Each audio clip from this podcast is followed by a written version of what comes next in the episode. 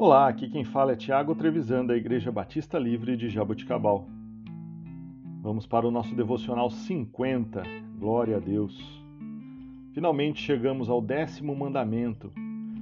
Eu espero sinceramente que esses últimos dez devocionais tenham esclarecido a respeito dos mandamentos para você.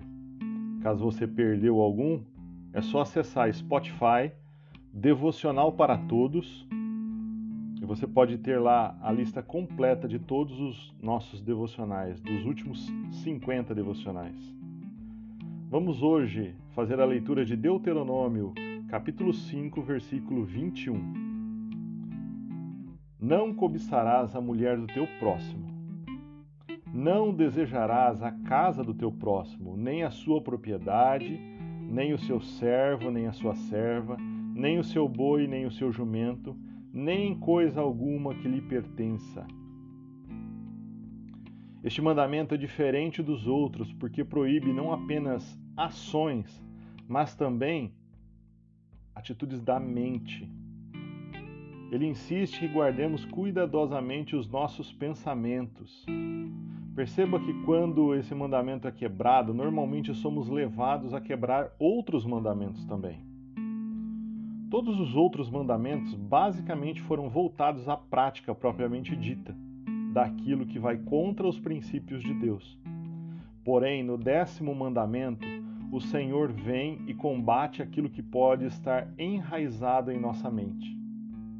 A cobiça é algo que surge no nosso coração, toma os nossos pensamentos e, se não tomarmos cuidado, esse sentimento pode transformar em ações que desagradam ao Senhor. Cobiçar significa almejar ou desejar, especialmente por meios excessivos ou abusivos, o que não nos pertence. O décimo mandamento não nos diz que os nossos desejos são imorais. Ele nos diz que alguns desejos são errados. O oposto da cobiça é o desejo positivo de ajudar os outros a preservar e proteger as suas bênçãos. Devemos nos alegrar quando outras pessoas são abençoadas. Nosso desejo deve ser o de contribuir para o bem-estar do próximo, para tornar a sua a nossa presença uma bênção nas suas vidas e não o contrário. Costumo dizer que você sabe quem é o seu amigo de verdade, não por aqueles que estão ao seu lado quando está passando por situações difíceis mas você conhece os seus verdadeiros amigos quando eles se alegram pelas suas conquistas, sem desejar a sua conquista. Não cobice o que é do teu próximo, alegra-te com ele.